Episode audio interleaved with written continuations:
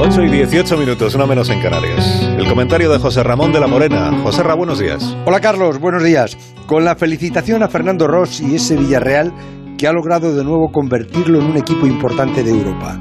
Porque el Villarreal vuelve a disputar unas semifinales en una competición europea y precisamente contra el mismo equipo que lo eliminó hace 15 años en unas semifinales de Champions, el Arsenal, que en aquel penalti que falló Riquelme pudo impedir al Villarreal haber jugado la final de la Champions en París contra el Barça. Otra casualidad es que el entrenador del Villarreal ahora es Unai Emery, que hace poco era el entrenador del Arsenal.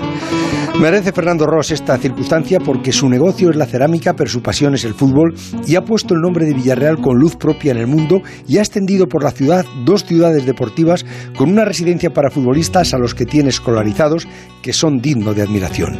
El fútbol y el destino le deben un premio gordo a Fernando Ross y estoy convencido que se lo va a devolver.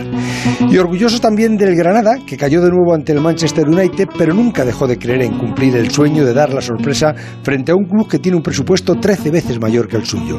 El Granada no despertó anoche de su sueño, porque el sueño continúa cabalgando sobre una ilusión que anestesia muchas preocupaciones de la ciudad. Ese equipo ha hecho historia y la historia nadie la puede modificar.